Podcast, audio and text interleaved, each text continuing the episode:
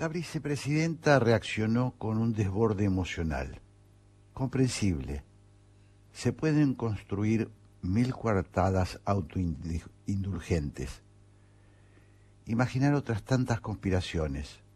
Pero llega un día en que tres funcionarios grises, cuyos nombres la opinión pública todavía no memorizó, sentados en un salón desangelado, leen con cara de póker una condena a seis años de prisión. Para alguien que supone que sólo puede ser juzgada por la historia, es una escena inconcebible.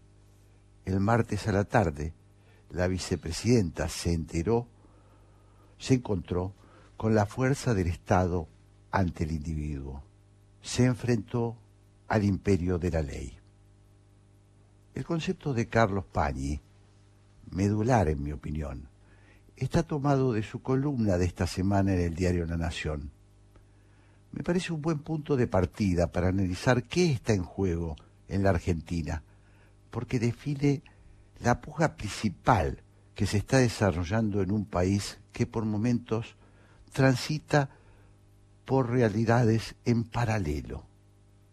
Está el país de la miseria, de la degradación, la insatisfacción, la desconfianza y la bronca contenida, en el que todos los sondeos de opinión indican que la esperanza es un insumo tan escaso como el dólar y en el que la mayoría de los ciudadanos cree que el año próximo será aún peor que este en el que estamos, que estamos terminando. Está el país del mundial, de la alegría permitida, del recreo y la distracción, es fiesta del presente, porque nos llegó después de la pandemia, del enclaustramiento, de ese abismo que jamás habíamos experimentado y que se disfruta y se goza, quizás más que nunca, porque nunca habíamos visto la muerte pavonearse ante nosotros con tanta cercanía y soberbia.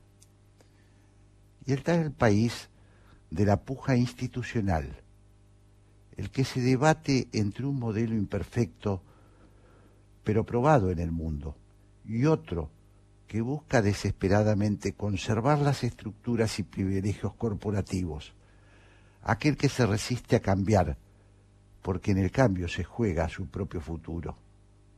Es en realidad la puja entre dos modelos, me atrevería a decir, entre dos sistemas, uno personalista, si se quiere providencial, basado en liderazgos incuestionables, que no requiere de controles ni de contrapesos, porque precisamente hay algo de divinidad en su concepción. El otro, que, sabiendo que los seres humanos somos falibles, busca el equilibrio, reparte responsabilidades, ensaya mecanismos de control. Por esta razón, la figura literaria que emplea Pañi me pareció tan atinada.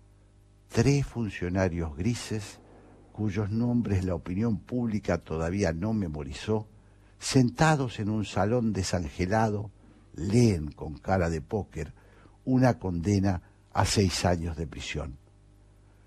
La, la apuesta por ese sistema no enfrenta solamente la testarudez o la omnipotencia de una persona, es mucho más ambicioso y por ende complicada, porque el poder es un entramado en que las malas prácticas están muy arraigadas. Hay demasiados intereses en juego. Los subterráneos del privilegio circulan y atraviesa a los tres poderes del Estado. El cambio requiere, por lo tanto, de un pacto colectivo de perseverar e insistir hasta que nos salga.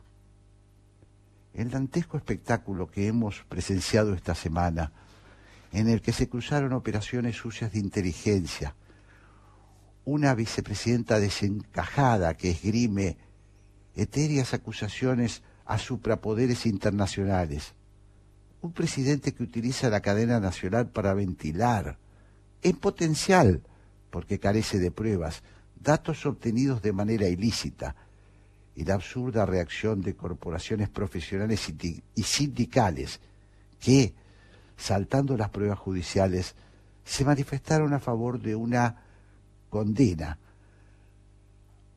Son pruebas alarmantes de la resistencia a la ley. Es por lo tanto un momento delicado, precisamente porque la, la pulseada se produce ante una sociedad cansada, agobiada por una crisis económico-social que lastima y que se profundiza, y que, renueve, que requiere de nuevos estímulos para recuperar la confianza. El mayor riesgo que asoma es el de la indiferencia, que gane la pulsión de los indignados, de aquellos que, hartos de un espectáculo que puede parecer ajeno y distante, termine apostando por alguna aventura de ocasión. Si el cambio de paradigmas no tiene catalizadores comprometidos con los valores republicanos y la transparencia de sus actos, corremos el riesgo de tirar el agua sucia con el niño adentro. Ha sucedido muchas veces en la historia. Ni el filo de las guillotinas, ni la demagogia de los cazadores de recompensas ocasionales ha salvado los pueblos. Se dice que las crisis pueden ser una oportunidad.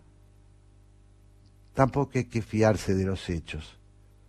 No se trata de inercias conducentes, sino de, de compromisos que converjan. Ayer se cumplió un nuevo aniversario de la recuperación de la democracia. El sistema que elegimos hace 39 años costó demasiado dolor a los argentinos. Muchos ciudadanos honestos descubrimos entonces, tardíamente, que la sangre y el atropello no habían sido sólo la obra de un puñado de gente sin alma, sino también una creación colectiva. Por acción, omisión y otras por apostar a la desesperanza, varias veces perdimos la razón y nos ganó la fuerza. Hoy sabemos al menos qué es lo que no se debe hacer. El imperio de la ley es el punto de partida. Hablar. Ceder la palabra. Escuchar. La 1110 presenta Haciendo Pie un programa que promueve el intercambio de ideas sin prejuicios. Haciendo pie. Todos los domingos a las 12. Jorge Sigal, por la Radio Pública de Buenos Aires.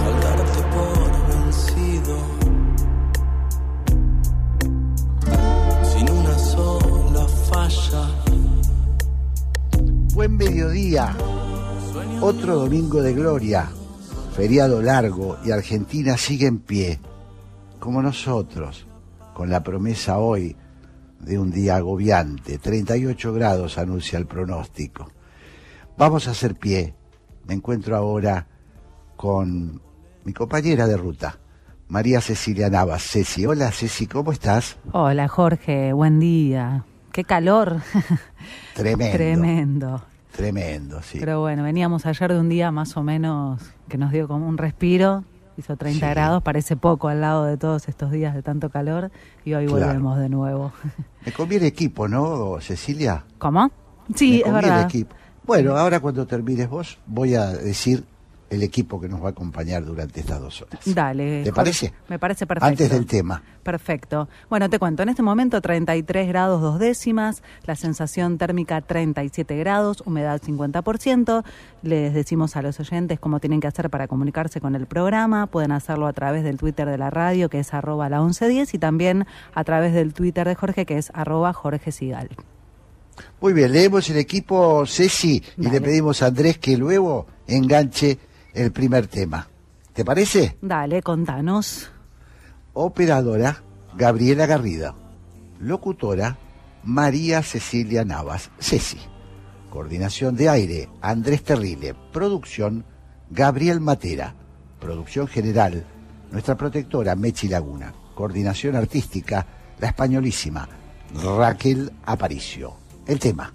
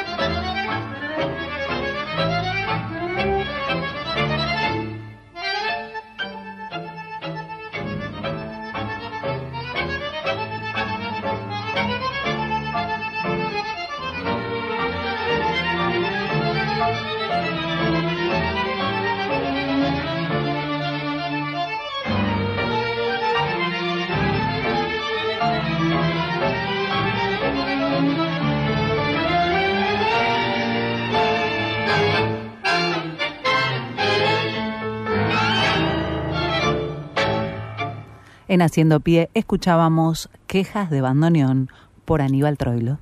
Haciendo Pie, una búsqueda, algunas propuestas y muchas dudas para pensar. Conectate con la ciencia jugando y aprendiendo en familia. El Planetario tiene propuestas para todas las edades, que van desde actividades para armar y colorear hasta podcast de entrevistas y curiosidades astronómicas. Ingresa a las redes del Planetario en Instagram, Facebook, Twitter y Spotify o a www.planetario.buenosaires.gov.ar y descubrí el universo desde casa. Ahora que tengo tu atención, quiero contarte que Casa Inteligente no es la que prende las luces cuando aplaudís. Es la que aprovecha los descuentos. Casas inteligentes, dueños inteligentes y el banco con la red más grande de comercios con beneficios para el hogar. Banco Hipotecario, el banco del hogar. Bájate la app BH. Publicidad, cartera, consumo, banco hipotecario, se Reconquista 151.003 y 35011 072 hipotecario.com.ar. Nací en Buenos Aires. Nací en Buenos Aires, capital federal. Mis padres eran de Coruña, en Galicia. Mi mamá era oriunda de Urdinarraña, Entre Ríos, al igual que mi padre. Y mis abuelos venían de un pequeño pueblito cerca de ese lugar del norte de España. Mis abuelos, tanto los maternos como los paternos, provenían de Kiev y Odessa, actualmente Ucrania, en aquel entonces parte del Imperio Ruso. Soy Adriana Amado. Soy Santiago Kubatlov. Y trabajo en la 1110. Y estoy en la 1110, la radio de Buenos Aires. Buenos Aires está hecha de ciudades, está hecha de regiones, está hecha de países. La 1110, la radio pública de la ciudad de Buenos Aires.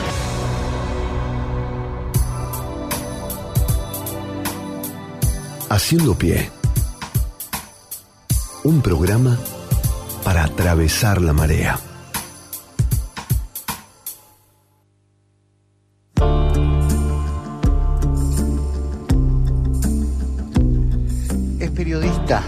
Docente y emprendedor. Licenciado en Comunicación Social de la Universidad Austral y magíster en Dirección de Empresas en la UADE. Como periodista se especializó en telecomunicaciones, medios y tecnología. Fue redactor, editor y columnista del diario La Nación durante 20 años. Actualmente es director de la licenciatura en Gestión de Medios y Entretenimiento y en Comunicación digi- Digital e Interactiva de la Universidad Argentina de la empresa UADE, donde enseña e investiga. Es además miembro de la conducción de FOPEA, Foro de Periodismo Argentino. En Twitter, él es arroba jcretas con doble T. Lo presento entonces y ya estamos dialogando con el periodista José Cretas. Hola José, ¿cómo estás? Hola Jorge, buenos días, ¿cómo va? Gracias por atendernos, José. Gracias por llamarme, por favor. Eh, estamos muy, muy interesados en hablar sobre el rol del periodismo, de los medios de comunicación, que han sido durante estos años de reinado kirchnerista un tema central. Según la visión oficial, los medios son parte de una conspiración internacional de los factores eh, de poder fácticos. Primera evaluación de José Cretaz. Que el kirchnerismo atrasa en todos los frentes. Atrasa en el frente económico, atrasa en el frente internacional y atrasa también en su lectura de eh, la comunicación hoy. En el mundo del siglo XXI es el mundo de las redes, de la comunicación masiva interpersonal, que plantea otros desafíos, otros problemas eh, que tienen que ver con la calidad de esas conversaciones, de la información que circula eh, a la velocidad de la luz, literalmente, porque va por fibra óptica, así que la información literalmente circula a la velocidad de la luz. Y el kirchnerismo, como el peronismo en general, se ha quedado en el siglo XX, ¿no? donde pocas eh, emisoras de radio, pocas estaciones de televisión eran las únicas vías para comunicarse masivamente, ¿no? Y quien controlaba o quien eh, podía eh, acceder a esos a esos medios tenía ciertamente un eh, poder mayor, si se quiere, al menos eh, para para el alcance de esas audiencias.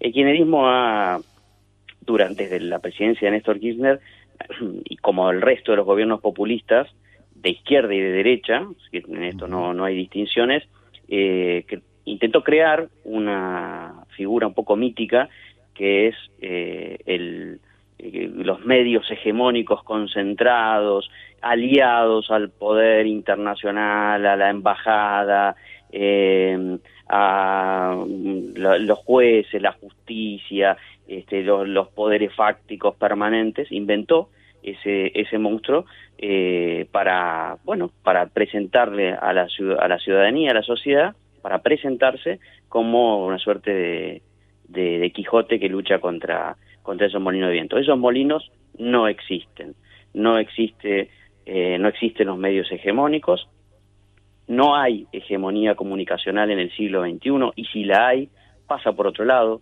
pasa por quienes, eh, digamos, han generado la tecnología, las plataformas para que esa comunicación circule. No existe concentración, no, no resiste el menor análisis quien haya investigado niveles de concentración económica, por ejemplo, en el ámbito de las empresas de comunicación. No hay en Argentina, no la hubo, es falso. Cuando uno mira la oferta y mira el el, digamos, el, tamaño del país y la oferta también en el, en el interior no hay, no son este, poderosos. Los, el periodismo en general es una profesión muy pauperizada, débil, eh, así que, de vuelta, resumiendo, también en el capítulo de la comunicación en los medios el kirchnerismo atrás. Claro, estaba pensando, José, en datos objetivos que vos, este, sobre los que vos te referís, que en el siglo pasado, eh, más hacia el mediados, principio, mediados, bueno, durante todo el siglo pasado, los lectores de diario, por ejemplo, eran una porción enorme del lectorado, de la gente que votaba. Entonces, manejar esos medios tenía una influencia enorme sobre las decisiones políticas.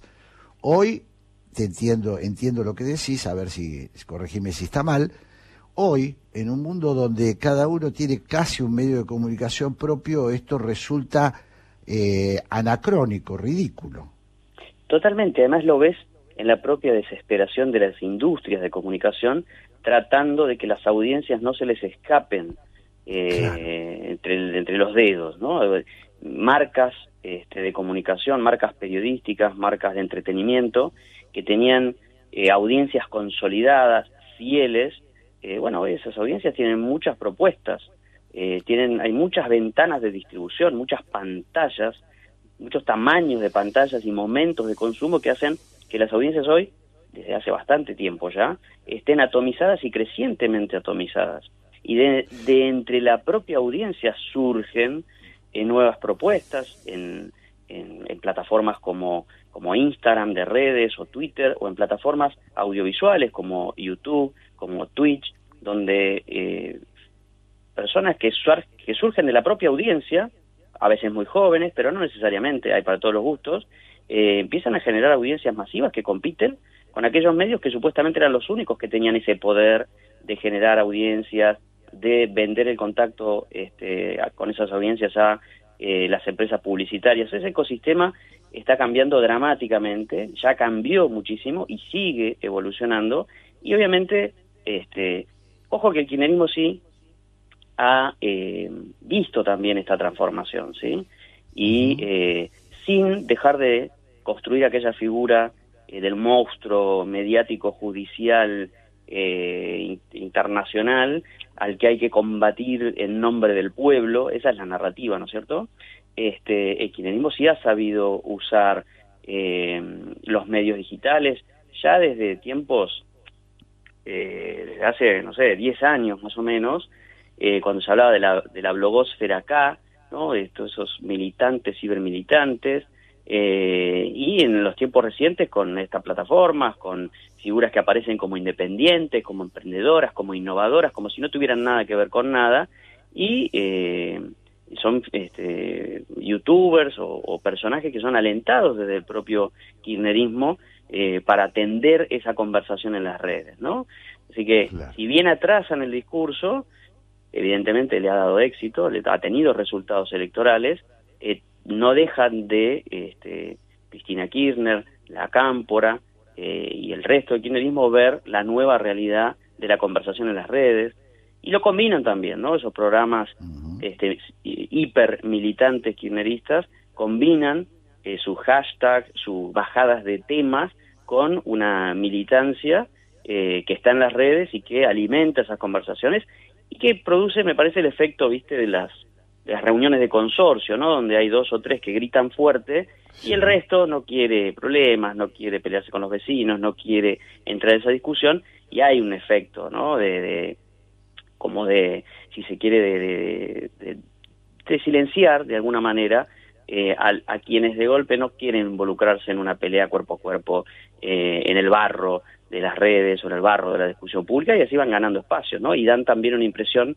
me parece a mí, de que son más eh, de los que son realmente. Claro. Estamos hablando con el periodista especialista en medios, José Cretaz. Y aprovecho, José, eh, a, profundizar un poquito en este tema de redes sociales.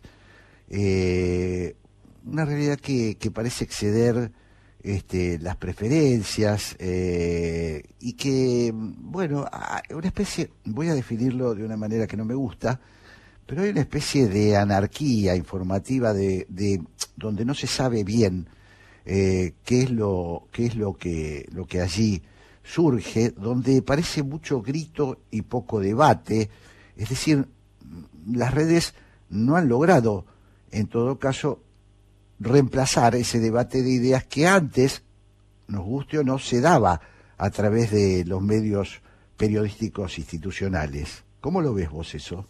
Mira, yo tengo una mirada optimista del Ajá. fenómeno de las redes sociales. Eh, entiendo que es una mirada a veces un poco minoritaria, eh, pero había, hay un autor, este, ya falleció, Humberto Eco, que sí. al final de sus días eh, decía que lo de las redes era lo mismo que había pasado siempre, que se juntaban dos o tres en un bar, se tomaban unas copas, eh, empezaban a discutir, a hablar y decían este, por ahí pavadas, pero bueno, quedaba ahí en esa mesa, en esa conversación de, de pares, de amigos, y hoy esa misma conversación se da en las redes, decía algo así Humberto Eco, con una mirada negativa, ¿no? Mi mirada es, este, y creo que esa mirada de Eco un poco prevaleció, ¿no? Con las fake news, los discursos de odio.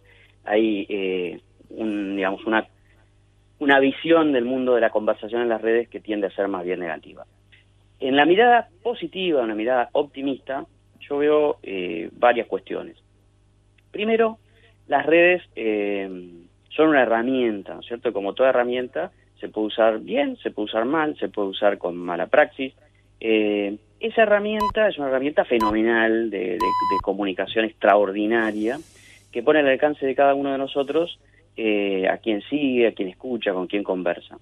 Ahí está el primer dato, ¿no? A veces, eh, y acá voy a hacer una referencia a Adrián Amado, eh, sí. cuando vemos que nuestras redes se volvieron muy tóxicas, lo que tenemos que hacer es ver a quién estamos siguiendo, a quién estamos prestando atención en esas redes, porque a lo mejor lo que tenemos que hacer es setearlas mejor, ¿sí? setear, claro. ¿no? darle instrucciones en función de las propias eh, posibilidades que ofrece eh, cada plataforma para seguir a gente más interesante, dejar de seguir a quienes gritan, bloquear, silenciar. Hay herramientas también, así como uno no se expone a conversaciones en las que de golpe no quiere estar involucrado, eh, no participa de ámbitos en los que no quiere porque son tóxicos o porque, eh, porque son peligrosos o por lo que fuese. Bueno, en las redes también se puede hacer eso. Uno puede eh, setear eh, las redes para tener un mejor, una mejor experiencia. Y si cada uno va organizando sus redes de manera tal de conversar con quienes están dispuestos a la conversación, eh, seguramente la experiencia va, va, a ir siendo mucho mejor. Yo creo que en el debate político, en la conversación pública, en las eh, discusiones sociales, las redes son centrales, las redes son beneficiosas, son positivas, pero me da la impresión de que todavía estamos en una etapa de aprendizaje. Así como en algún momento se, ha, se habló de alfabetización mediática, formar lectores, espectadores críticos, se decía hace 20, 30, 40 años, en, relación con los medios de comunicación, la radio y la televisión en particular, bueno, hoy tenemos que también alfabetizarnos digitalmente o alfabetizarnos para la conversación digital y me da la impresión de que estamos en ese terreno. Yo creo que va bastante rápido, que la gente, nosotros, la ciudadanía, la sociedad, no es tonta, que no cae en la trampa de las llamadas, a mi criterio erróneamente, fake news, no cae en los discursos de odio la mayoría de esa gente, Entonces, eh, ha ido aprendiendo, eh, ha ido aprendiendo, y seguramente falta mucho todavía, para detectar que una cosa que es mm, como muy imponente, no puede ser verdad de una, que hay que chequearlo, que hay que buscarlo en otro lado. Yo veo el vaso más lleno que vacío en lo que tiene que ver con la comunicación social en las redes sociales. Y en este sentido, José, el anonimato, la posibilidad de decir cualquier cosa eh, amparándose en el anonimato, ¿te parece un problema? ¿Te parece algo que va a ir cambiando o no? ¿O ya se instaló y es así? ¿Cómo lo ves? Pues es que hay dos escuelas ahí, o dos grandes tendencias, como en otros campos. Están quienes dicen no puede ser que cualquiera diga cualquier cosa y no se pueda y no no no lo podamos responsabilizar, ¿sí? No se haga responsable de aquello que dice en las redes. Y están quienes dicen, "No, no, el anonimato es un derecho también, un derecho en las sociedades democráticas. Eh, las personas este no tienen por qué ser todas públicas. Dependerá del rol que ocupen, ¿sí? Si quieren dedicarse a la política o a algún tipo de liderazgo social, entonces tendrán que ser, tendrán que ser personas públicas, pero las que no, las que se dedican a su trabajo, a su familia, no tienen por qué ser personas públicas. Ahí hay una discusión muy interesante de este siglo XXI en el que cada uno de nosotros puede dejar de ser anónimo, por lo que hablábamos antes, de la este, potencia de la herramienta de las plataformas y las redes eh, digitales. La verdad que yo no tengo una, una posición este, muy clara sobre el tema.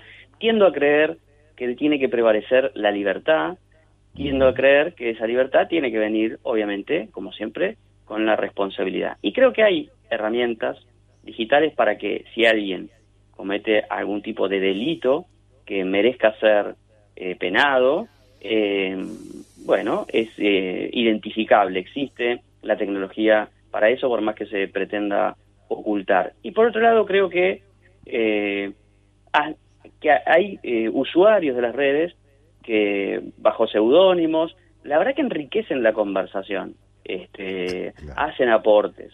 Eh, yo creo que de vuelta, creo que Adriana también, Amado, en algún momento hizo algún porcentaje, es muy menor el aporte negativo en las redes contra el aporte positivo en general del acceso a especialistas, de la conversación pública, de la participación ciudadana, del conocimiento de la realidad inmediata y de la realidad internacional.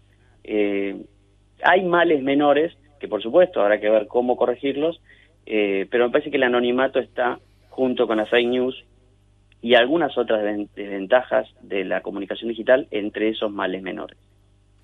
Eh, aprovecho, José, estos dos minutos que nos queda. Estoy hablando con José Cretaz, eh, periodista, experto en comunicación, para, para hacerte una pregunta, a ver si la podemos sintetizar. Siempre han existido las operaciones de inteligencia, siempre en el periodismo ha habido fuentes eh, legítimas, siempre se discutió sobre la responsabilidad en el chequeo de la información. Eh, en el último tiempo, la última semana más claramente, hemos tenido un episodio, bueno, en mi opinión, grotesco de utilización de de fuentes ilegales, incluso aceptado por el presidente de la Nación como fuente, aunque habló en potencial, también un discurso en potencial, una novedad este, en, en, la vida, no en la del periodismo, pero sí eh, para un presidente de la Nación. ¿Cómo, cómo evaluás este, eh, hacia, eh, este, este mundo tóxico que gira en torno al periodismo y si eso hace que el periodismo tenga nuevos desafíos, ¿no?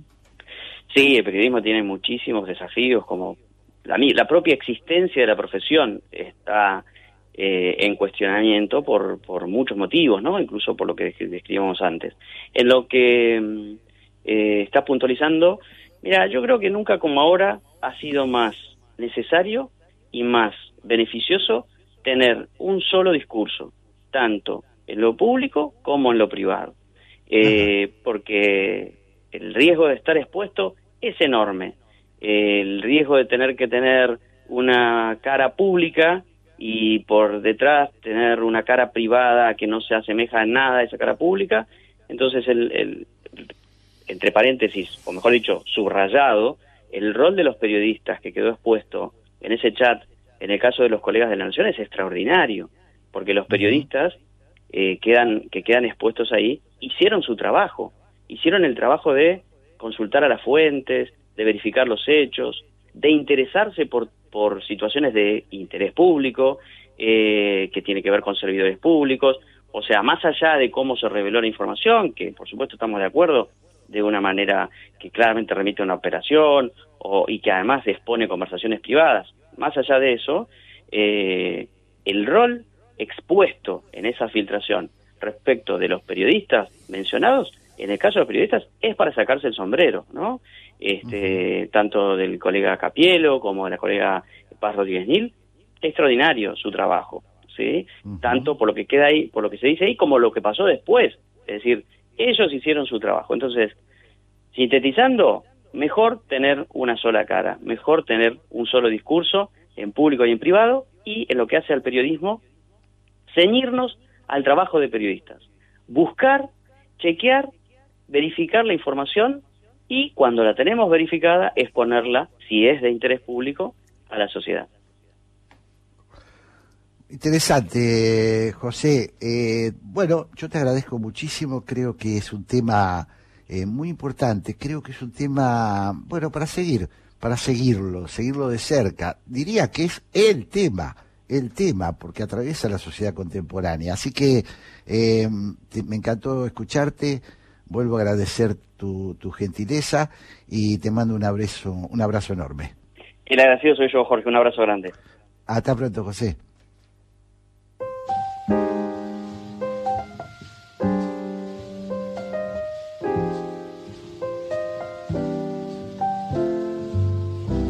Time after time I tell myself that I'm so lucky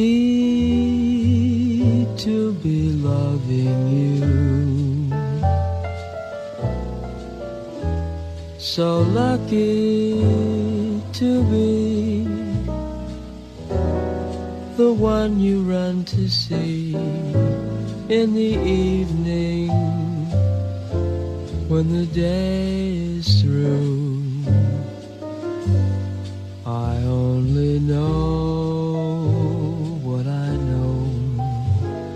The passing years will show. You've kept my love so young, so new. And time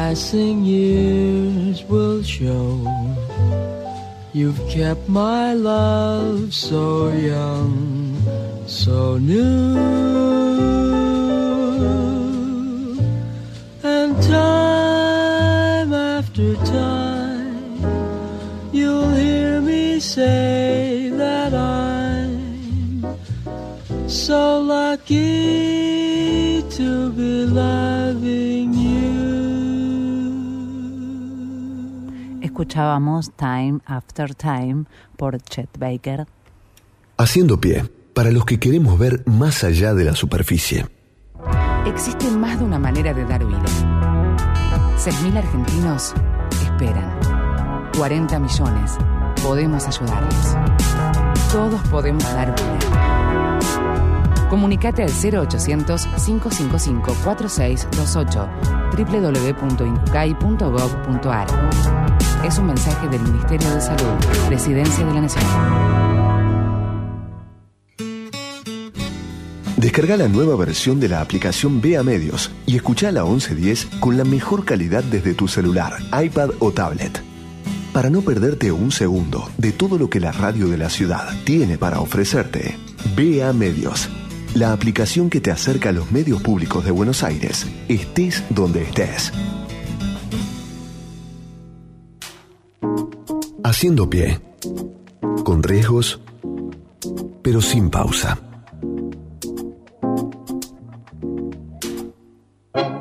Recordaba aquellas horas de garupa cuando libre del laburo se paseaba, metafarra y al codillo colaseaba y en los burros se ligaba un metejón. Cuando no era tan jurado por los vivos, compadreaba sin tener el manchamiento una moza lo enredaba con sus cuentos y jugó con su pasión. Escuchábamos fragmento del tango El Ciruja, letra Francisco Alfredo Marino, música Ernesto de la Cruz, versión del varón del tango, Julio Sosa. Lo hacíamos para darle la bienvenida al próximo entrevistado, Oscar Conde, él es poeta, ensayista, profesor universitario y doctor en letras. Además, es autor y compilador de numerosos libros sobre el lunfardo, literatura popular argentina, y sobre la poética del rock nacional y del tango. Entre sus publicaciones se encuentran Diccionario Etimológico del Lunfardo, del 2004, Lunfardo 2011 y la edición comentada de la primera novela lunfarda, La muerte del pibe Oscar, de Luis Villamayor. Es miembro titular de la Academia Porteña del Lunfardo, Sillón Benigno B. Lugones, y de la Academia Nacional de Tango, Sillón Balada para un Loco. Hola Oscar, qué gusto recibirte. Muchísimas gracias Jorge, ¿cómo estás?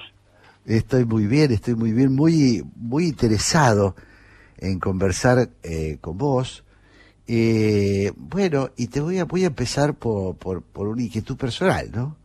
Después de enseñar griego y latín, 25 años en la Universidad de Buenos Aires y 18 en la Universidad del Salvador, y de haber investigado cuestiones relacionadas con la tragedia y la comedia griega, Platón, Aristóteles, la didáctica de las lenguas clásicas y la, y la poesía helenística, se volcó al estudio del lunfardo y de la literatura marginalizadas. Así dice una reseña que leí por ahí.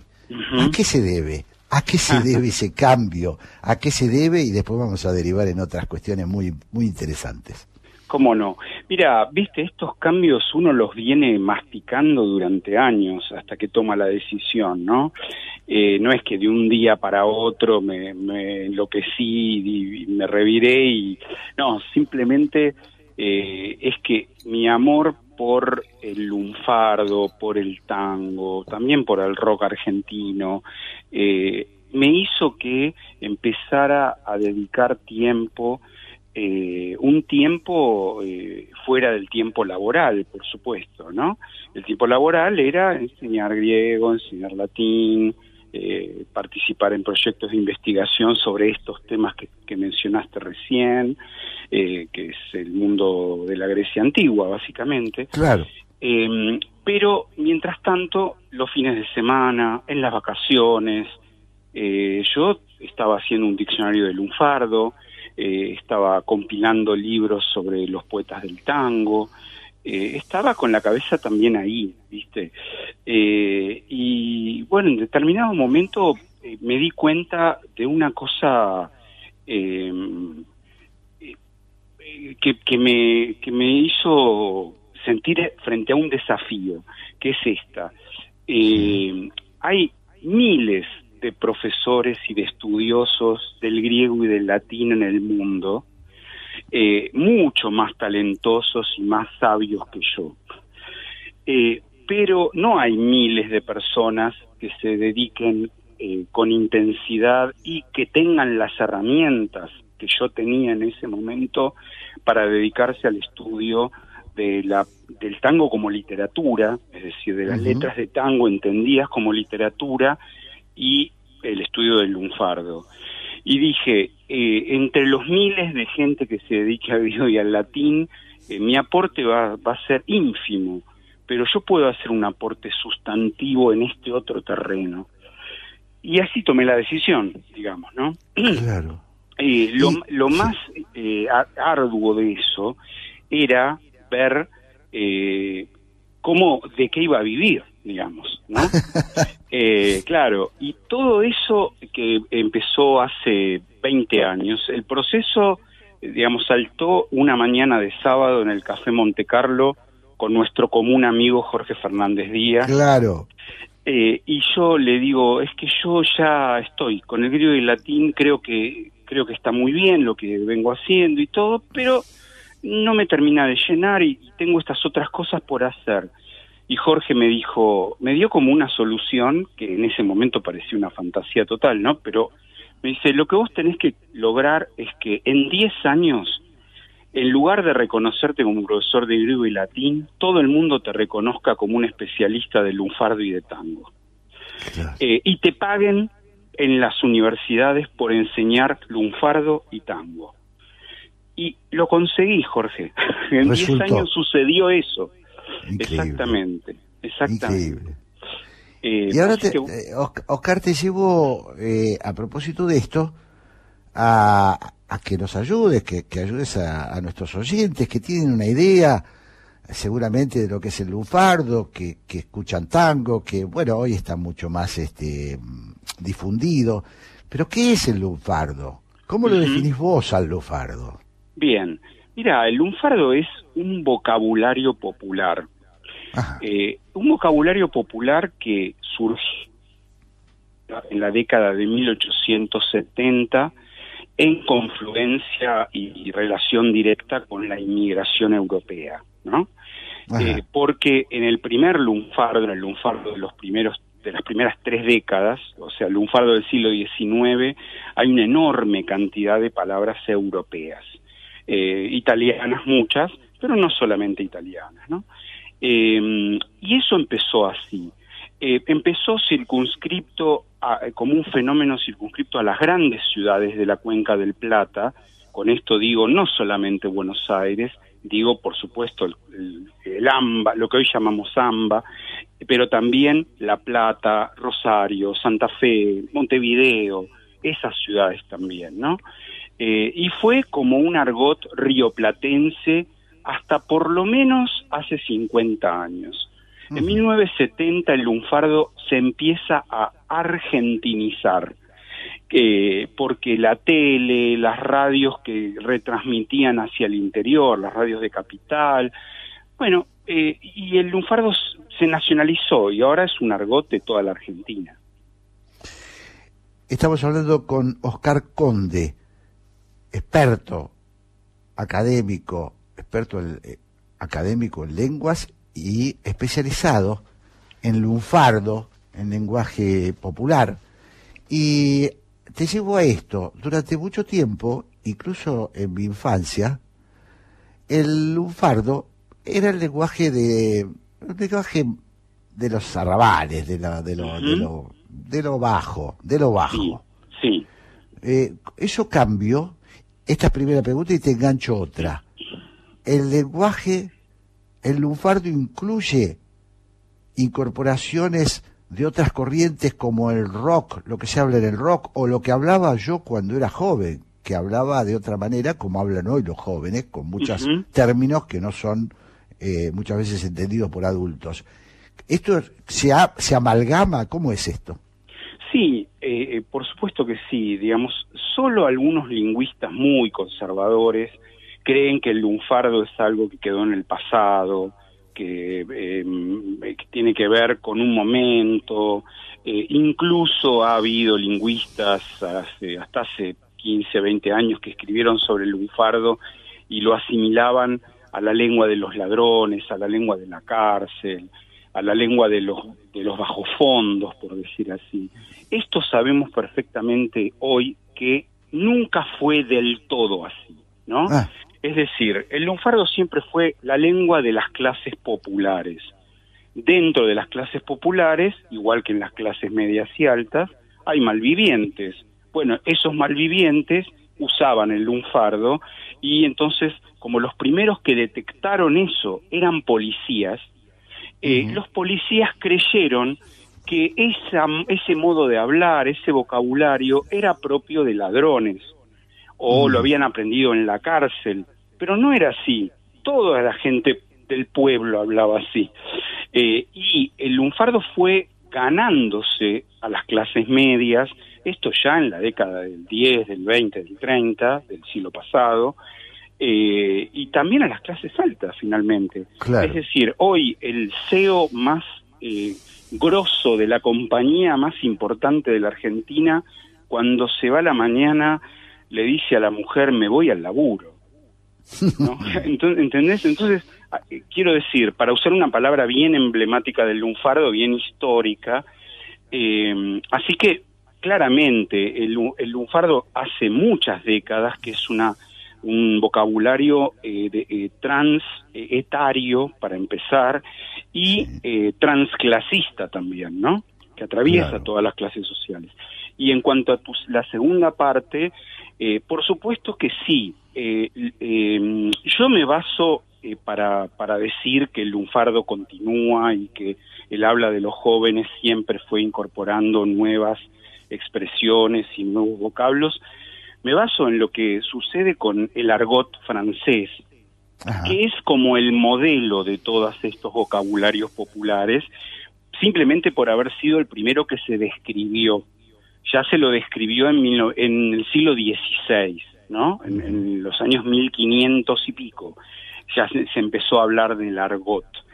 Eh, y entonces, si eh, hoy existen diccionarios de argot, si en alguna de las eh, universidades de París existe un centro de estudios argóticos, eh, es porque ellos creen que eh, el, argot francés sigue existiendo, por supuesto, porque hay un habla rebelde que nace en los jóvenes y sobre todo en los jóvenes de las clases populares eh, y de las grandes ciudades.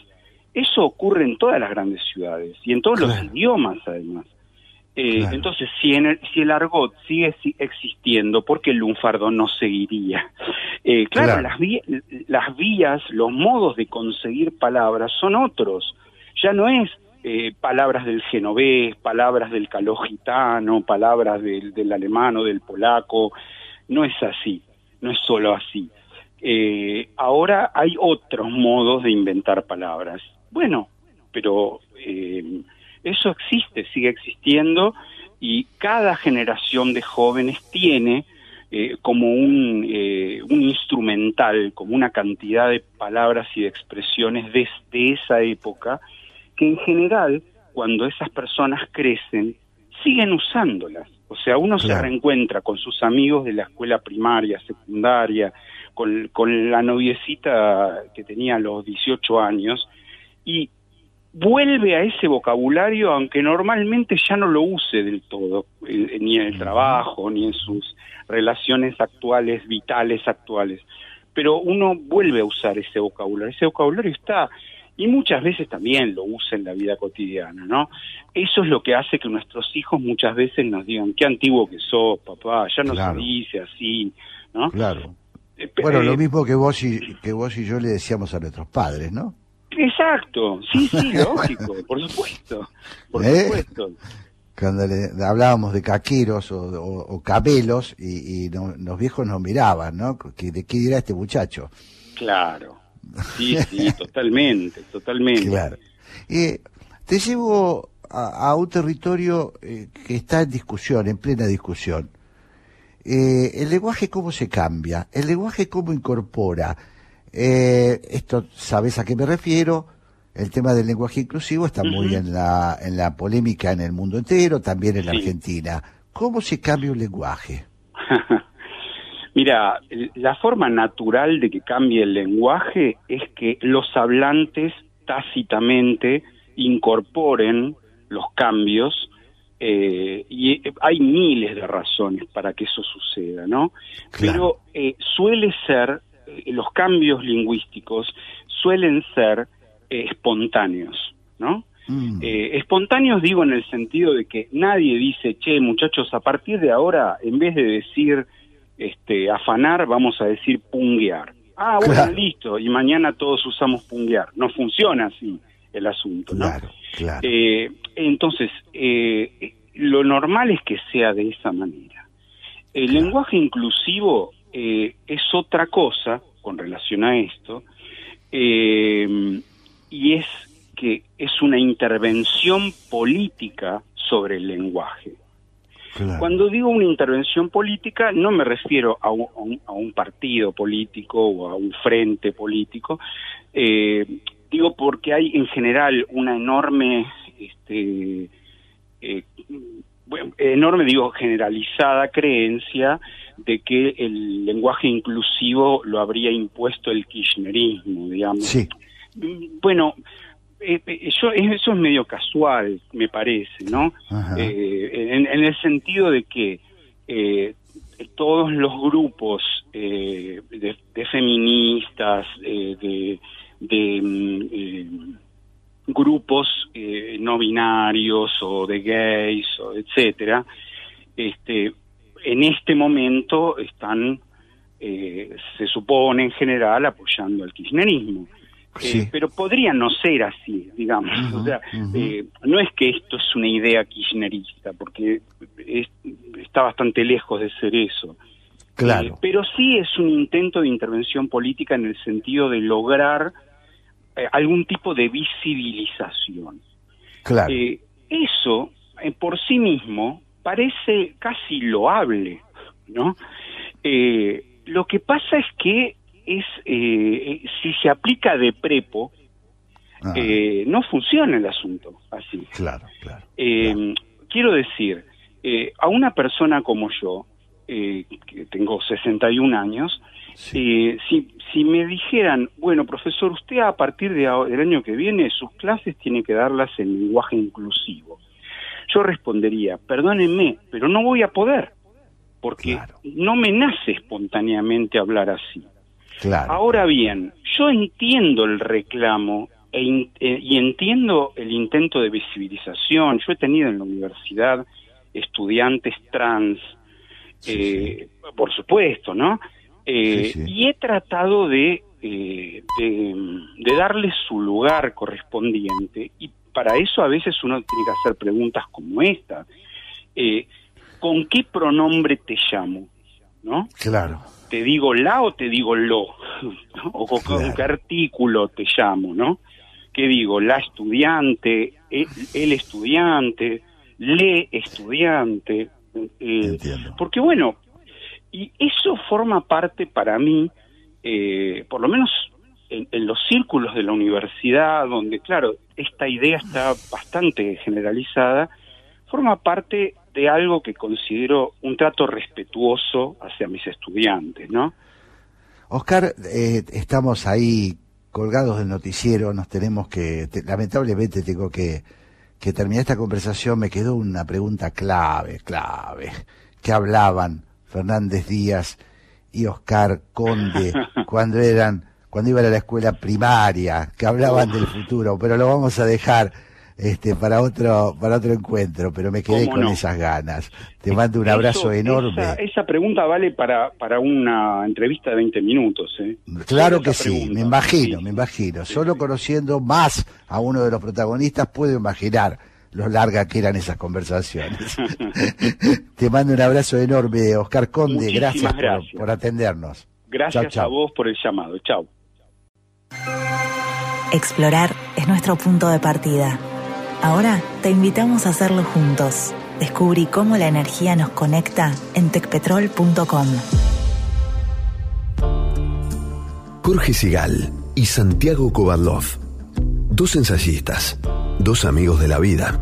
60 minutos y todos los temas del mundo para conversar. Café La República.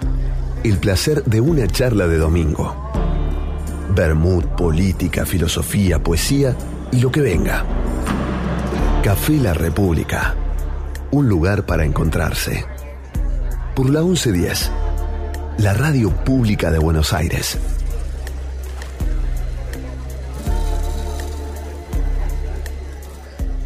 Con 33 grados y 30 y pico, 38 eh, prometidos para el día de hoy, vamos a juntarnos en el Café La República con algo fresco. Y nada más fresco que recibir al poeta, al ensayista, a mi amigo Santiago Cobardós. ¿Cómo estás, Santiago?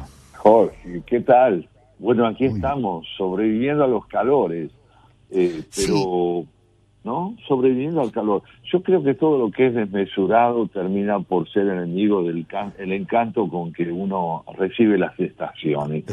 Creo que el verano, no, el verano tiene su encanto, pero no escuchemos. Hay una hiperinflación del calor también, Sí, y no sí, solo cual, de la economía. Tal cual, tal cual.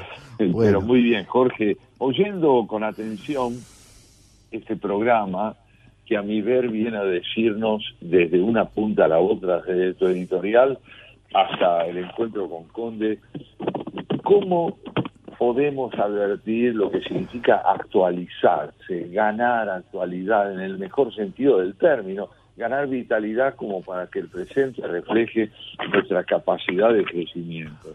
Yo veía y escuchaba, mejor dicho, en tu editorial, esa puja, el término es tuyo, entre la resistencia a la ley y la resistencia de la ley a ser abolida, a ser sepultada.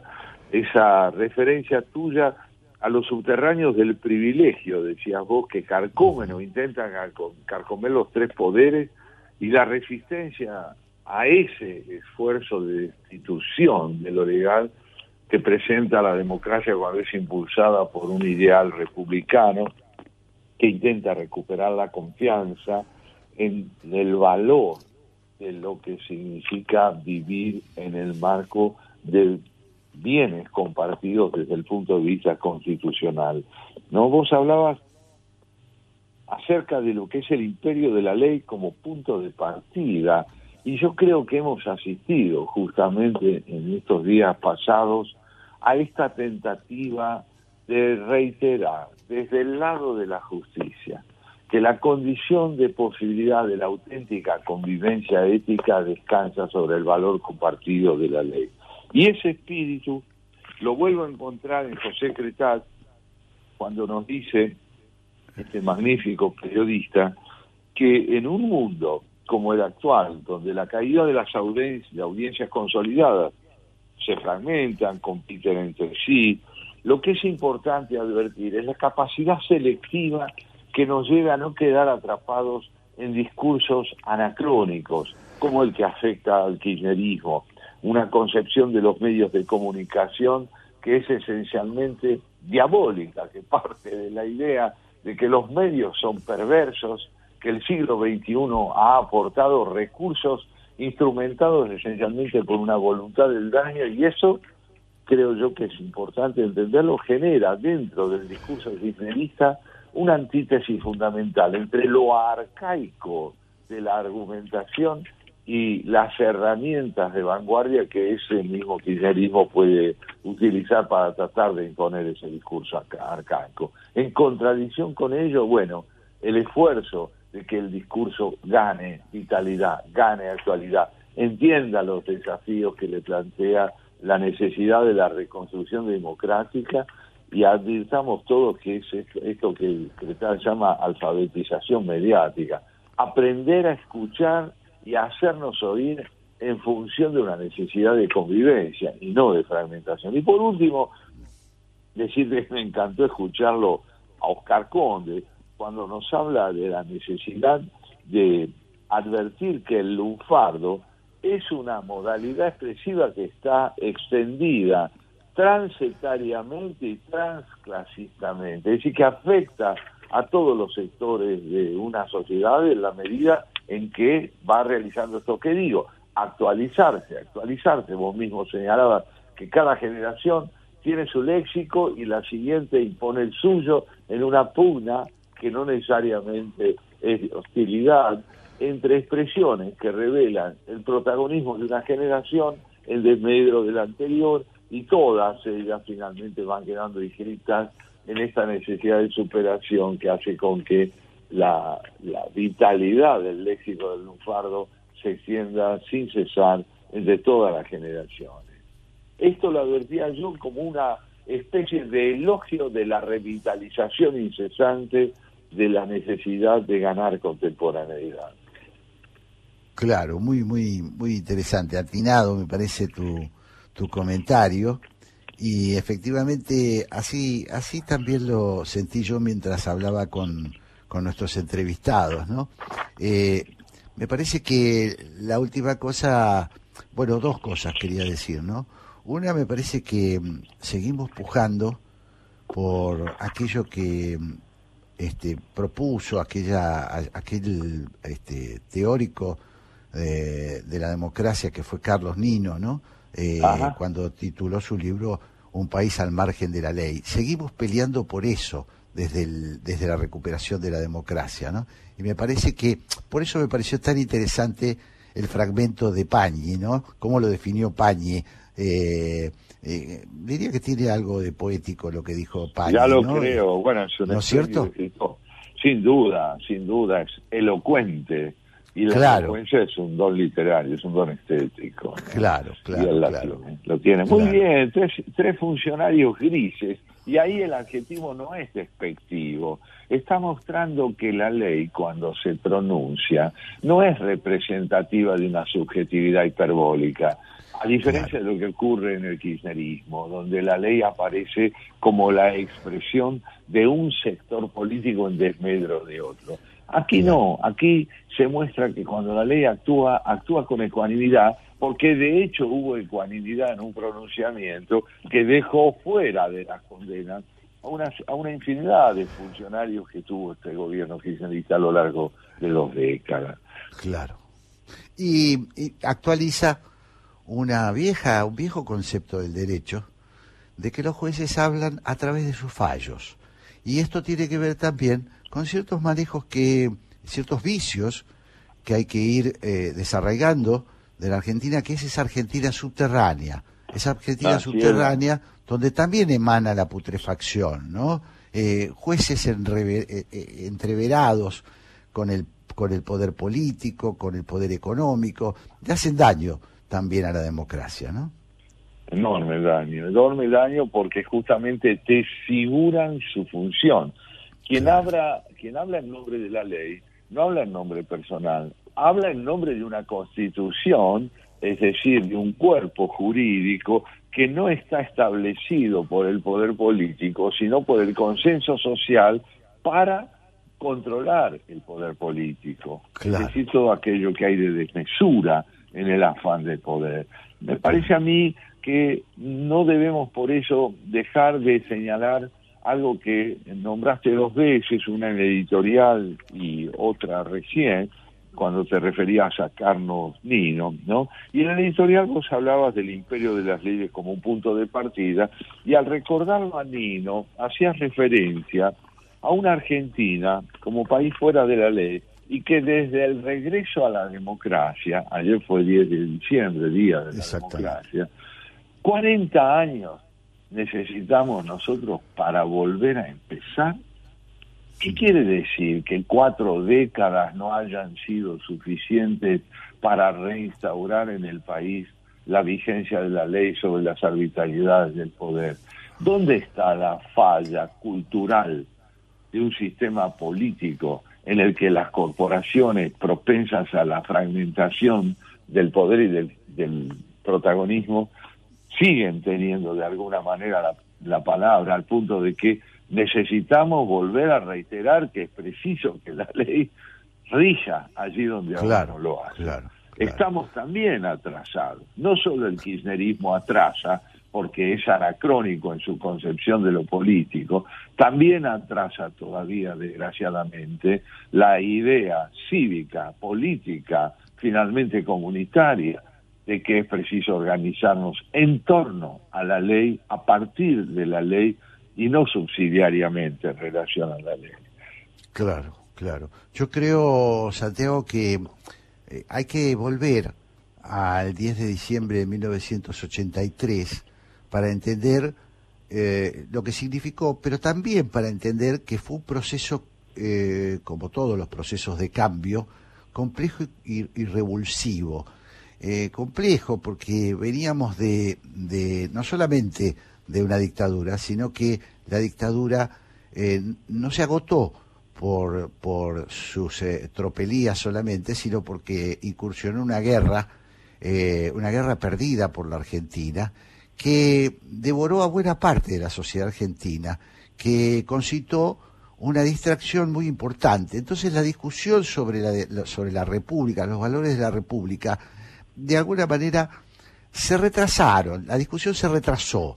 Eh, todavía estamos con algunas cosas pendientes, ¿no? Me parece que hay que entenderlo.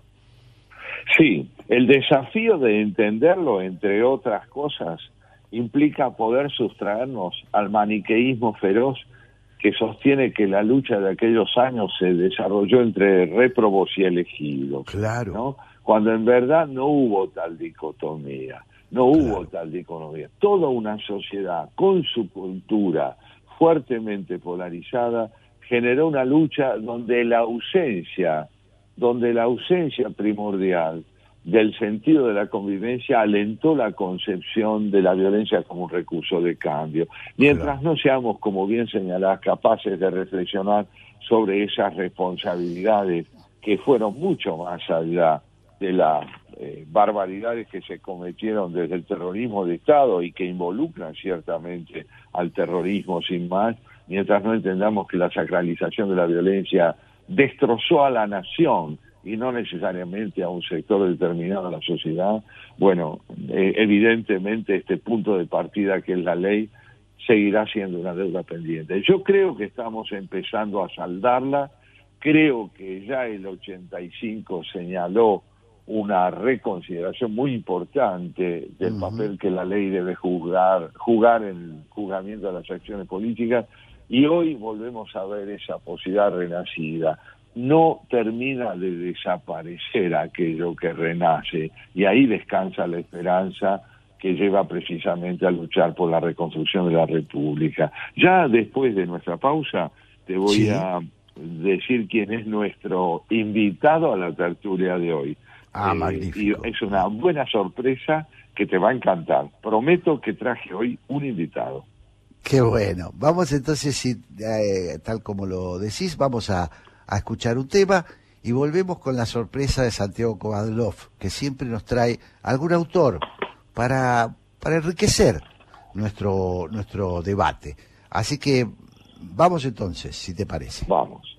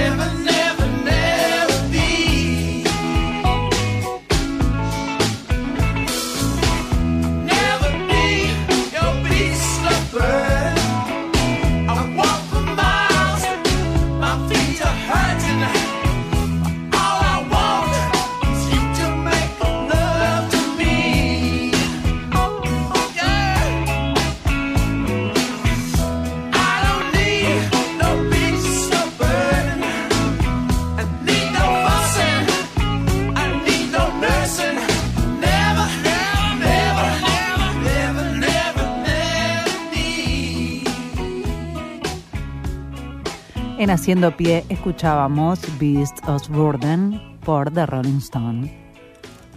Jorge Sigal y Santiago Kovadlov en Haciendo Pie. En Telecom queremos que todas las personas puedan hacer un uso positivo de la tecnología y descubrir las oportunidades del mundo digital.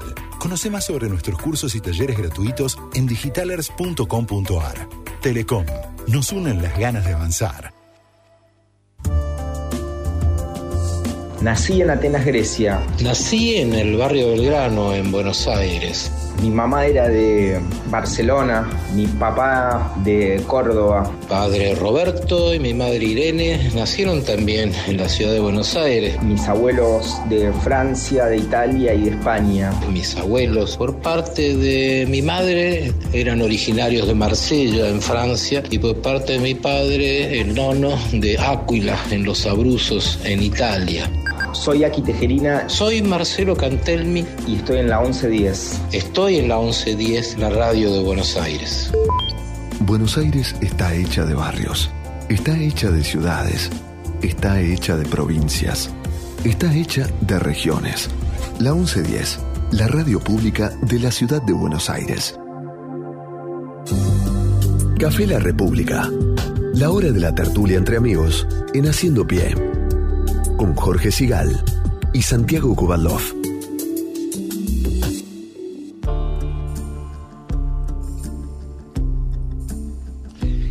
Y a cumplir la promesa, el autor que trae Santiago Kovadlov para enriquecer el debate que estamos teniendo. Bueno, querido amigo, yo hoy he creído que sería muy fecundo para nosotros traer a nuestra mesa a compartir una copa y una reflexión al escritor español Arturo Pérez Reverte. Arturo Pérez Reverte deja oír su voz, su testimonio en un precioso reportaje que se le hizo en el suplemento Ideas del diario La Nación el pasado sábado 26 de noviembre. Y este hombre que hoy cursa los 70 años, que es colega tuyo, realizó la carrera de periodismo en la Universidad Complutense de Madrid se dedicó muchísimo al tema del periodismo, fue corresponsal de guerra. Cuando es entrevistado, viene de publicar una novela que se titula Revolución, precedida por otras muy, muy aceptadas por el público, Línea de Fuego, El Italiano, La Reina del Sur. Es un hombre que tiene además en el reportaje el don de la elocuencia oral, ¿no? No es que lo pierde cuando se aleja de la novela, sino que lo potencia y advierte que el registro de la comunicación oral tiene también sus propias normas, las despliega con una plenitud que me cautivó y por eso te invito a que lo escuchemos y comentemos sus reflexiones en este reportaje. ¿Qué te parece? Magnífico, magnífico. Bien. Bueno, mira, la periodista que lo entrevista le pregunta a propósito de este último libro, Revolución, lo siguiente. Pocos revolucionarios, dice ella citándolo, pocos revolucionarios siguen siéndolo cuando alcanzan el poder, dice un personaje. Si la revolución, pregunta ella, se prolonga en el tiempo una vez conquistado el poder, ¿sigue siendo revolución o pierde su esencia? Y él contesta, he visto varias revoluciones en las que participé como testigo de primera fila y soy lector de historia. He visto que todas terminan igual. Pueden pasar dos cosas. Cuando termina la revolución, el que no la ha hecho dice, vale, de acuerdo, ahora apártate para que pueda gestionarlo yo. Esto es lo más frecuente. Pero también sucede que el que consigue llegar arriba se olvide de los que están abajo. La revolución en Nicaragua fue muy dura. Conocí a los sandinistas, vi morir a muchos chicos, vi el horror y todo para que ahora Daniel Ortega mantenga su poder. Otro ejemplo es Cuba. Me quedó un cierto saludable escepticismo respecto a las revoluciones o a su final, pero eso no significa que no piense que las revoluciones son necesarias, que el hombre deba luchar aunque sepa que va a fracasar. Y entonces se le pregunta, en la novela aparece la figura del cacique o del caudillo. cambian sus rostros, pero este rol persiste en distintas partes y sociedades. ¿Por qué cree que es así? En todos los lugares, contesta él, en todos los lugares y momentos del mundo hay líderes, personalidades que se ponen a la cabeza de movimientos determinados, porque no todos tienen el mismo nivel de imaginación o de creatividad, ni el mismo coraje, ni la misma inteligencia o suerte.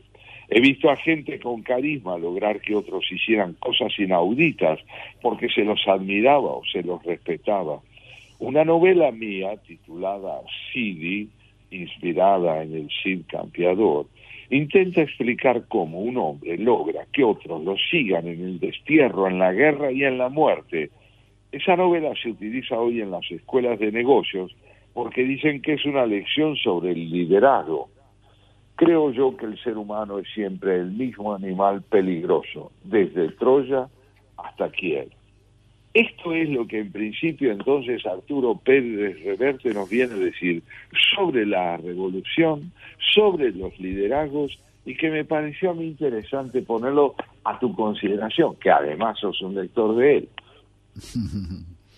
Sí, me parece que mm, Arturo Pérez Reverte, que es un, un este, escritor y un ex corresponsal de guerra, un periodista que no tire pelos en la lengua. Eh, yo diría que esa es su característica, que generalmente no se queda con los entripados, ¿no? Y eso lo hace incluso cotidianamente en las redes sociales. Eh, tiene esta visión, esta visión eh, ácida que no le no, no es este así como en la Argentina es difícil esgrimir esta este sincericidio en España sucede lo mismo. No vaya a creer la gente que cuando en España alguien como Pérez Reverte sale este, a, la, cancha, eh, es recibido con aclamación y beneplácito y todos dicen, ay, qué bien Pérez Reverte. Eh, se arman grandes trifulcas. A mí me parece que es muy interesante el fondo de lo que dice Pérez Reverte. Cuestiona esta idea que es tan tentadora para los pueblos y tiene mucho que ver con lo que veníamos hablando nosotros, como bien lo señalaste vos, ¿no?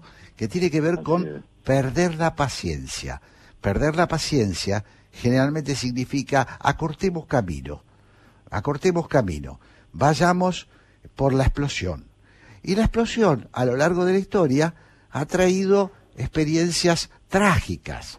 Él menciona eh, en este reportaje dos da dos ejemplos, Nicaragua y Cuba, eh, donde la esperanza se puso en el cambio radical. ¿Y qué sucedió? Que el cambio radical termina repitiendo y en algunas cosas eh, burdamente los vicios de las peores dictaduras. Eh, por lo tanto, a esta altura del partido, yo diría, Santiago, que tenemos que repensar estas cuestiones, porque no son tampoco solo este resultado de un grupo de aventureros, de vanguardistas, sino que normalmente para que esto suceda se requiere ciertos consensos sociales, o por lo menos la pasividad de una buena parte de la sociedad que permite estas cuestiones, ¿no? Así es, así es. Justamente lo que vamos advirtiendo a través de su palabra, y ahora lo vas a ver reflexionar sobre las series o las plataformas, como lo comenzabas, conversabas antes con Clave, lo vas a ver reflexionar. Hay una idea en él muy hermosa, muy fecunda y muy, creo yo, coincidente con lo que hemos pensado vos y yo siempre, y es que el matiz, el sentido de la moderación asociado a la decisión de transformar una sociedad, el reformismo bien concebido, es aún más osado y fecundo que la revolución más usado y más fecundo. Mirá vos lo que le pregunta al periodista y lo que él nos dice. Las series o las plataformas de streaming han ingresado en nuestra vida. No tiene prurito en decir usted que es un gran espectador de series, siempre lo ha dicho. Es que ellas reemplazaron las series, es que reemplazaron las series al antiguo folletín, le pregunta la periodista. Y él contesta, sí, las series de televisión hoy son los folletines del siglo XXI. No es bueno ese concepto elitista de la narración que debe ser únicamente para gente culta y exquisita. Le pongo un ejemplo. Si doña María, que tiene cuatro hijos y que por la mañana tiene que llevar los hijos al colegio, trabajar, hacer la comida, limpiar la casa, porque el marido es un cretino que pasa de las labores domésticas sin ninguna responsabilidad, ¿qué va a hacer ella? ¿Qué va a hacer doña María a la noche? ¿Va a leer a Proust? Esto es una tontería. Bendito sea Dios que existe una teleserie que se llama Amor en verano, Luz del amanecer, donde ella se puede imaginar, soñar o vivir vidas que no vivirá. Si yo fuera un escritor joven, me dedicaría más a escribir para la televisión o para los videojuegos que a escribir novelas, porque creo que allí está el futuro. Pero entonces, le dice la periodista, ¿cuál es el futuro de la novela? y aquí nos formó una reflexión muy de fondo. El mundo occidental, dice, desde Chile hasta el Mediterráneo oriental, está perdiendo las bases culturales de las cuales proviene. Cada vez es más difícil que un joven intérprete un comentario de Dante o un guiño de Cervantes le resulte significativo, porque les estamos privando a las jóvenes generaciones de la gran cultura esa gran educación siempre ha sido el arma, el arma moral, social y humanista de Occidente. El problema está en que no estamos educando a los que escriben para un futuro en el que tengan lugar el vínculo con Homero, Dante, Platón, Aristóteles, Cervantes, Montesquieu Voltaire. Les estamos privando de argumentos. Los narradores del futuro lo harán sin el bagaje intelectual que sus antepasados tenían. Mi miedo es que el empobrecimiento de la educación actual genere narraciones más pobres y que el público tampoco sea capaz de reconocerlas. En este sentido, debo decirlo, soy un poco apocalíptico. Mm.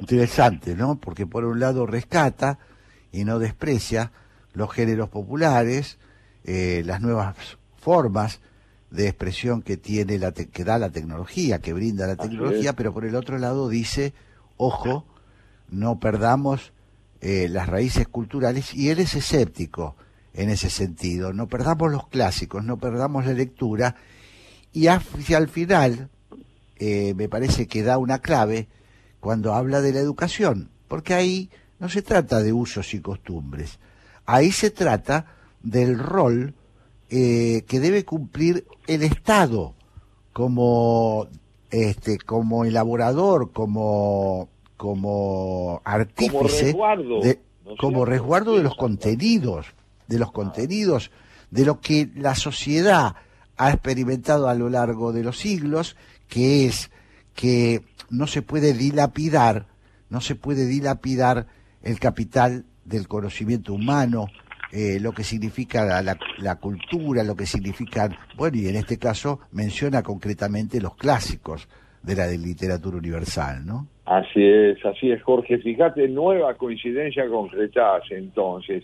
No despreciemos las herramientas actuales para transmitir contenidos que pueden ser universales y provenir en cuanto a su riqueza de una vieja tradición. No los despreciemos, pero tampoco subestimemos ese bagaje extraordinario de 2.500 años de cultura, ¿no? Él se remonta a Homero, atraviesa por Dante, Platón, Aristóteles, llega a nuestros días. Dice, no, no despreciemos esa extraordinaria riqueza proveniente de una tradición de 2.500 años, porque me temo que si no comprendemos el modo en que tradición y vanguardia, instrumental renovado y contenidos clásicos pueden potenciarse mutuamente, probablemente los escritores y con él los lectores del futuro estén perdiendo algo subjetivamente decisivo. Y hace esta advertencia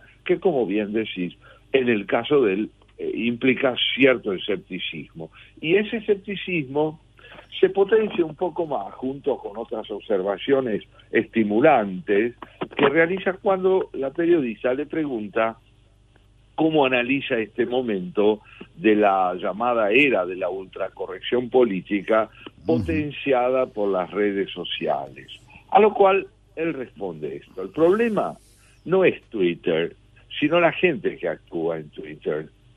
El puritanismo anglosajón norteamericano que hemos importado en todo el mundo sin cuestionarlo, esa maniquea forma de mirar el mundo vacía y simplona como son ellos, hace que hayamos sustituido en la sociedad occidental, antaño culta e inteligente, la palabra humanismo por humanitarismo. Ahora, en el presente no tenemos razones, ¿qué tenemos? Sentimientos. Nos realizamos sintiendo. Siento que los animales son buenos. Siento que a las focas hay que salvarlas lo que usted siente no me importa nada. Lo que me importa a mí es que usted me lo razone, que se apoye en Aristóteles, en Platón, en Dante, en Homero y, y razone. Ahora basta con un clic para sentirme y sentir y sentir y sentir que ya he cumplido con la humanidad, que formo parte de la gran nación de la gente buena que siente. Esto es muy peligroso porque excluye la razón y excluye los sentimientos verdaderos que no valen para todas las cosas ni en todos los momentos. Twitter es una exposición de sentimientos, no de razones. Fíjate vos lo que él nos viene a decir. este auge de un cierto sentimentalismo, ¿no es cierto?, que se libera a sí mismo de la responsabilidad de fundamentar su posición acantonándose en la idea de que así lo siento yo. Un subjetivismo anárquico, en última instancia irresponsable. Claro, y absolutamente innecesario y banal, porque la sensación es la subjetividad llevada al extremo. Esa cosa a mí me. Yo, yo eh, odio esto, o yo amo esto. Eh, es una. Eh, es una tara es una verdadera tara y una expresión de narcisismo, eh, bueno, que las redes son tan propensas a, capitalizarlo, ¿no? Yo creo, Santiago, eh, coincidiendo con, con, eh, con Arturo Pérez Reverte, que por otra parte él utiliza las redes sociales y lo hace de manera muy interesante para justamente difundir estas ideas. Yo creo que efectivamente en las redes sociales hay de todo y cada vez hay algunas cosas mejores, como decía José Cretaz, ¿no? Y mucha gente que utiliza las redes para difundir cultura universal. Cultura universal. Tengo algunos, este, algunas experiencias de leer a personas formadas, astutas, inteligentes, que utilizan esa gran, esa gran autopista que son las redes para abrir expectativas, eh, quizás dormidas, de por qué hay que ir a la lectura de los clásicos. Hay mucha gente que se encarga de eso, ¿no? Yo creo que eso, como dice Cretaz, está mejorando de a poquito. Eso es muy interesante subrayarlo, porque permite advertir que la pregunta que acaso debamos formular no es si usted lee a Borges y cómo llegó hasta él, sino más allá de cómo llegó usted a Borges, ¿Qué ha hecho Borges con usted? Más allá del medio del cual usted supo valerse, porque no juzguemos más una novela por si fue escrita a máquina o fue escrita a mano. Juzguemos a la novela por el hecho de que fue escrita y si tiene consistencia. Ahora, él no deja, para finalizar, él no deja de expresar también, como buen este hombre apasionado que cierta preeminencia de los sentimientos por sobre por sobre la razón. Fíjate vos, le pregunta para finalizar la periodista, quisiera preguntarle por su amigo Javier Marías, el gran novelista recientemente fallecido, ¿debería existir el Nobel póstumo? le pregunta la periodista. El premio Nobel, contesta él, se ha convertido más en un ritual snob que en un premio real. Ya no se premia el mérito, sino el efecto social internacional Pero es cierto que Javier María sí tendría que haber tenido el Nobel cuando aún era un premio prestigioso. Que Javier Marías haya muerto sin el Nobel es una vergüenza para el Nobel. Como amigo que soy, porque yo lo quería mucho y él a mí, pienso que es una vergüenza. Tampoco lo tuvo Borges. Bueno, digo yo, Jorge, no hay que generalizar. El Nobel ha premiado recientemente a grandes escritores y si bien ha cometido arbitrariedades desde cierto punto de vista, como no premiarlo a Marías o el no premiarlo a Borges, convengamos que también ha premiado a grandes escritores. No nos dejemos arrebatar, tampoco en este caso, por lo que uno siente. Claro, claro, claro. Eh, me parece que mm, las aguas bajan, a veces turbias, pero bajan. Este, y entonces hay que saber eh, distinguir. Yo creo que esa es, este, bueno, justamente es uno de los ejercicios más difíciles de esta época de conceptos tajantes, ¿no? Y nosotros no podemos caer en la tentación de ser iguales a lo que tanto criticamos, aquellos que son capaces de bajar el martillo y sacar conclusiones apresuradas, ¿no? Por eso eh, eh, es muy es muy eh, enriquecedor, creo yo, lo que estamos haciendo en este momento, ¿no? aprovechando la inteligencia, la sagacidad y también la, lo volcánico que tiene Arturo Pérez Reverte, lo provocativo, que es una, un ejercicio. Eh, eh, no olvidemos que él tenía una columna eh, en un diario español que se titulaba Con ánimo de ofender. Así que eso creo que lo, que lo describe por completo, ¿no? lo describe, lo retrata muy bien. Creo que justamente le hemos cedido a una, le hemos cedido la palabra para finalizar nuestra tertulia de hoy y dar camino al encuentro con Graciela y Pablo. Hemos, hemos privilegiado hoy la tertulia con la presencia de un hombre que, como bien señalaba vos, tiene el coraje de expresar sus convicciones y no le teme a su pasión, la vuelca y se presta a un intercambio que puede ser también el punto de partida para una fecunda disidencia con él. Tal cual. Bueno, vamos a... perdón. perdón, perdón. Eh, vamos a, a encontrarnos entonces luego de un tema con Graciela y Pablo, como lo hacemos todos los domingos, para seguir en este pase de entre haciendo pie y por qué. ¿Te parece? Así es, hagámoslo así. Un abrazo y vamos a seguir. Pérez Reverte se retira y te dejo un saludo muy cordial.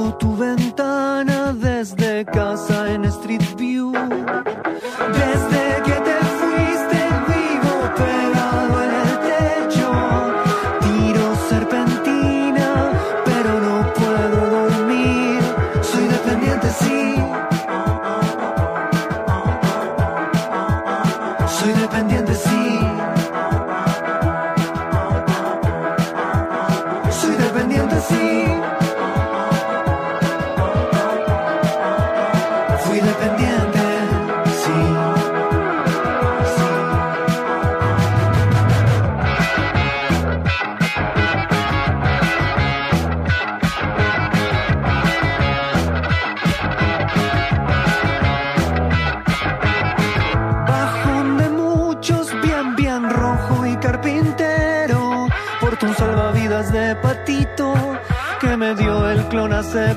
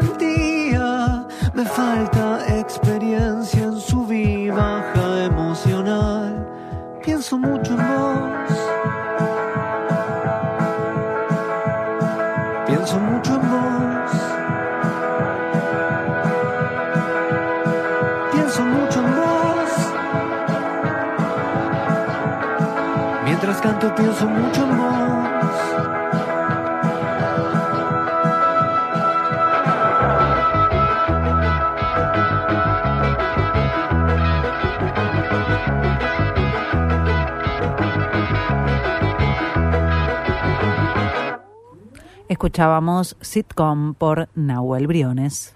Jorge Sigal y Santiago Kovadlov en la 1110.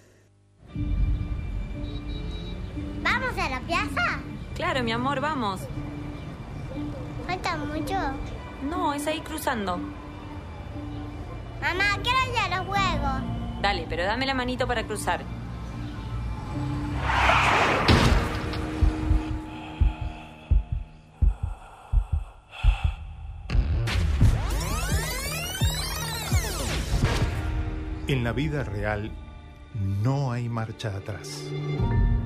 Dale al peatón su prioridad, en especial en esquinas y sendas peatonales.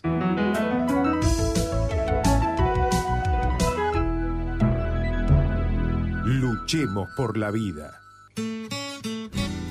Comentá, participá, opina, compartí, comunicate, buscanos. En Twitter como arroba la 1110. En Facebook barra la 1110. Y en Instagram arroba la 1110. Somos la radio pública de Buenos Aires. Estamos en las redes y te queremos escuchar. Café La República.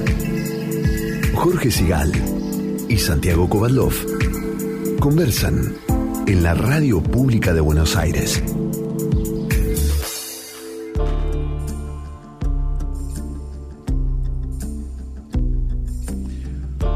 Rogando que estén a reparo de este sol ardiente, recibimos ahora a Graciela Fernández Vejide y a Pablo Marmorato para hacer el pase entre Haciendo Pie y el porqué. Hola Graciela, hola Pablo. Hola amigos, ¿Cómo te va? Yo vengo ¿cómo con están ustedes? acondicionado incluido. Santiago, buenas tardes. Buenas tardes, los recibimos al calor del entusiasmo de saber que van hacia su programa porque Ah, por eso Nunca mejor calor. dicho. Yo no sabía de dónde venía el calor. Es de ahí, es de ahí. la alta ahí, sí. temperatura de las buenas preguntas. Qué bárbaro. ¿Qué dicen? Bueno, aquí estamos. chusmeando. Estábamos este, repasando las palabras de Pérez Reverte, por un lado, en un reportaje reciente, conversando con un gran periodista, José Cretaz, acerca sobre todo de los medios de comunicación y lo que significa su mejor o peor instrumentación.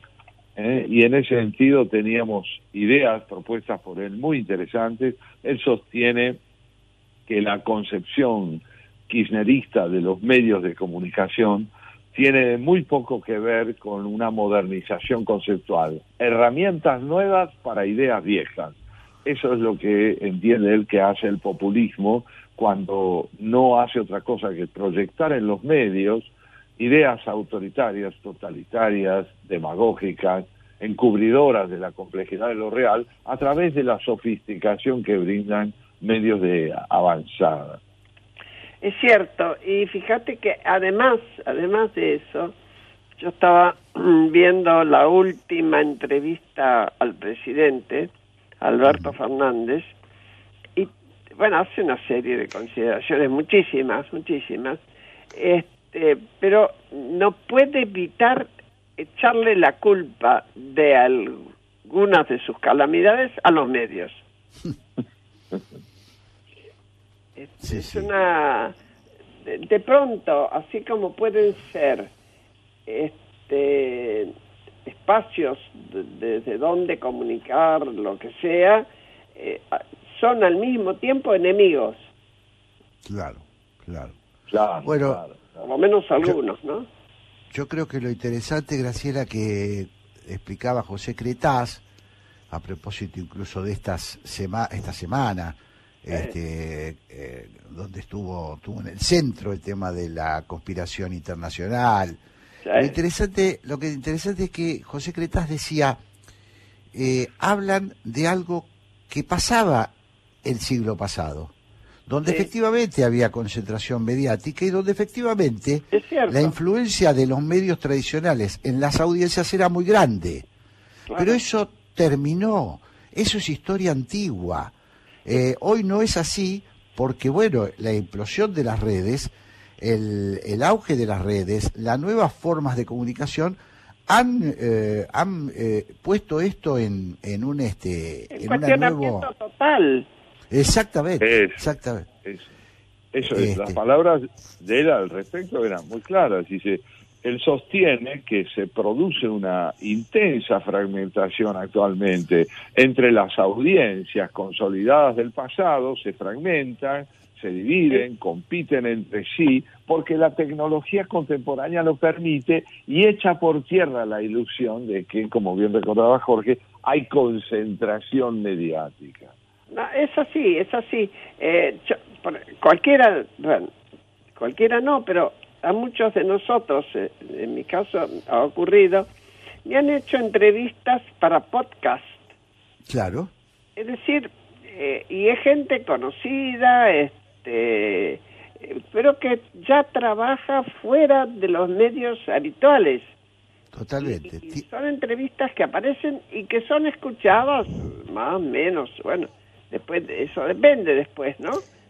Totalmente totalmente una un dato Y, y no- si me, per- Sí, y si me dale, permiten, si Sí. me permiten, perdón, la- la- Sí, dale. este quiebre que ustedes bien señalan junto con José, el quiebre de paradigma, eh, no basta más que observar de lo que significaba, Graciela acá puede dar claramente testimonio, al igual que ustedes dos, en los 90 en la Argentina, el poder de los medios, ¿no? La- los casos de corrupción que ha destapado los medios, eh, al punto de se llegaba a mencionarlo como el cuarto poder, ustedes recordarán. Eh, de todas formas, este quiebre comunicacional, esta ya no existe más esta teoría de la aguja hipodérmica, de la bala de plata, de un mensaje que un emisor eh, entrega a un receptor y llega en forma uniforme. Ya eso no, no, no existe, por lo cual, Claro. eh, bien ustedes dicen esta reconsideración de los medios en estas épocas. Vos sabés Sí, que estaba recordando, eh, me voy a equivocar con las cifras porque soy tengo muy mala memoria, pero eh, leí alguna vez que eh, en la, en la época de Irigoyen, por ejemplo, que votaban, creo que, voy a decir un, puedo decir un disparate, pero pongamos que votaba un millón de personas, 300.000 le, 300.000 leían el diario. Es decir, que la influencia era gigantesca, gigantesca. Hoy eso es un recuerdo de- del- del pasado, ¿no? Es un recuerdo de un pasado que no vuelve. Sí, es Creo cierto. que es muy, Ahora, están, eh, eh, está tan metido que en lo personal, yo que ahora estoy, bueno, que si- siempre estoy mirando los medios también a través de, de la computadora, por internet, eh, no puedo dejar de comprar el medio papel, por lo menos dos veces por semana. Claro, claro. Eh, No sé por qué todavía, pero bueno, bueno, soy vieja porque soy ritos- antigua. Son ritos personales que de alguna manera gratifican la sensibilidad y, la- y una tradición, porque no hay duda alguna que si desde el punto de vista de los contenidos quizá el efecto o la información suministrada sea el mismo, hay algo, creo yo, en el hecho de moverse manualmente con un medio. Es igual que con un libro desde el punto de vista de lo que significa el libro real en su materialidad o el libro virtual tal como se lo puede tener en los medios. Esos hábitos, me parece a mí, tienen que ver con gustos y tradiciones personales. Lo interesante es no confundir nunca el medio, como decíamos con Jorge, el medio con el contenido, ¿no es cierto? Bueno, de La hecho- idolatría- Claro. De hecho, mi, mi nieto, por ejemplo, que tiene 26 años, eh, Diego, eh, no, no, no lee los diarios. No, No, lee los diarios. Se manejan todo, ni ve televisión. Todos Claro. se manejan con sus amigos y todo por las eh, redes. tienen Claro, otra forma de... Tienen otra manera de informarse. Así es. Sí, Tienen otra manera. palabra, otra manera. Y no confundamos nunca la manera, no acusemos nunca la manera, ni subestimemos su valor. Evaluemos siempre la calidad de lo que se extrae del medio que se usa.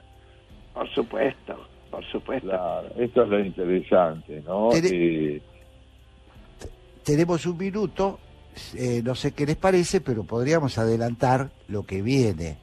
¿Qué dicen Pablo Pero adelante? Pablo, dale.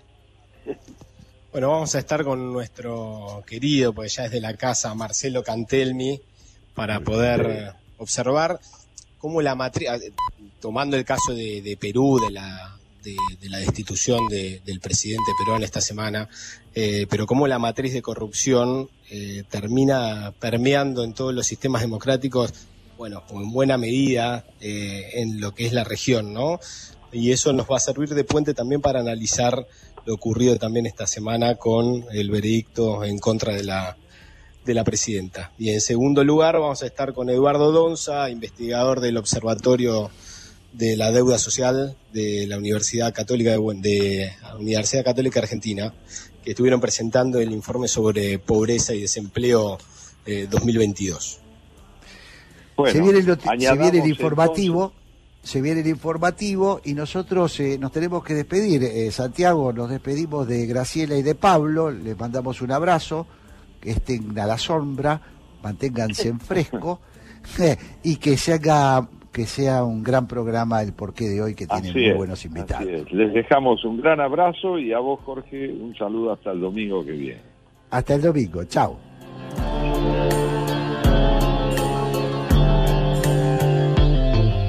Jorge Sigal y Santiago Kovadlov en la 1110.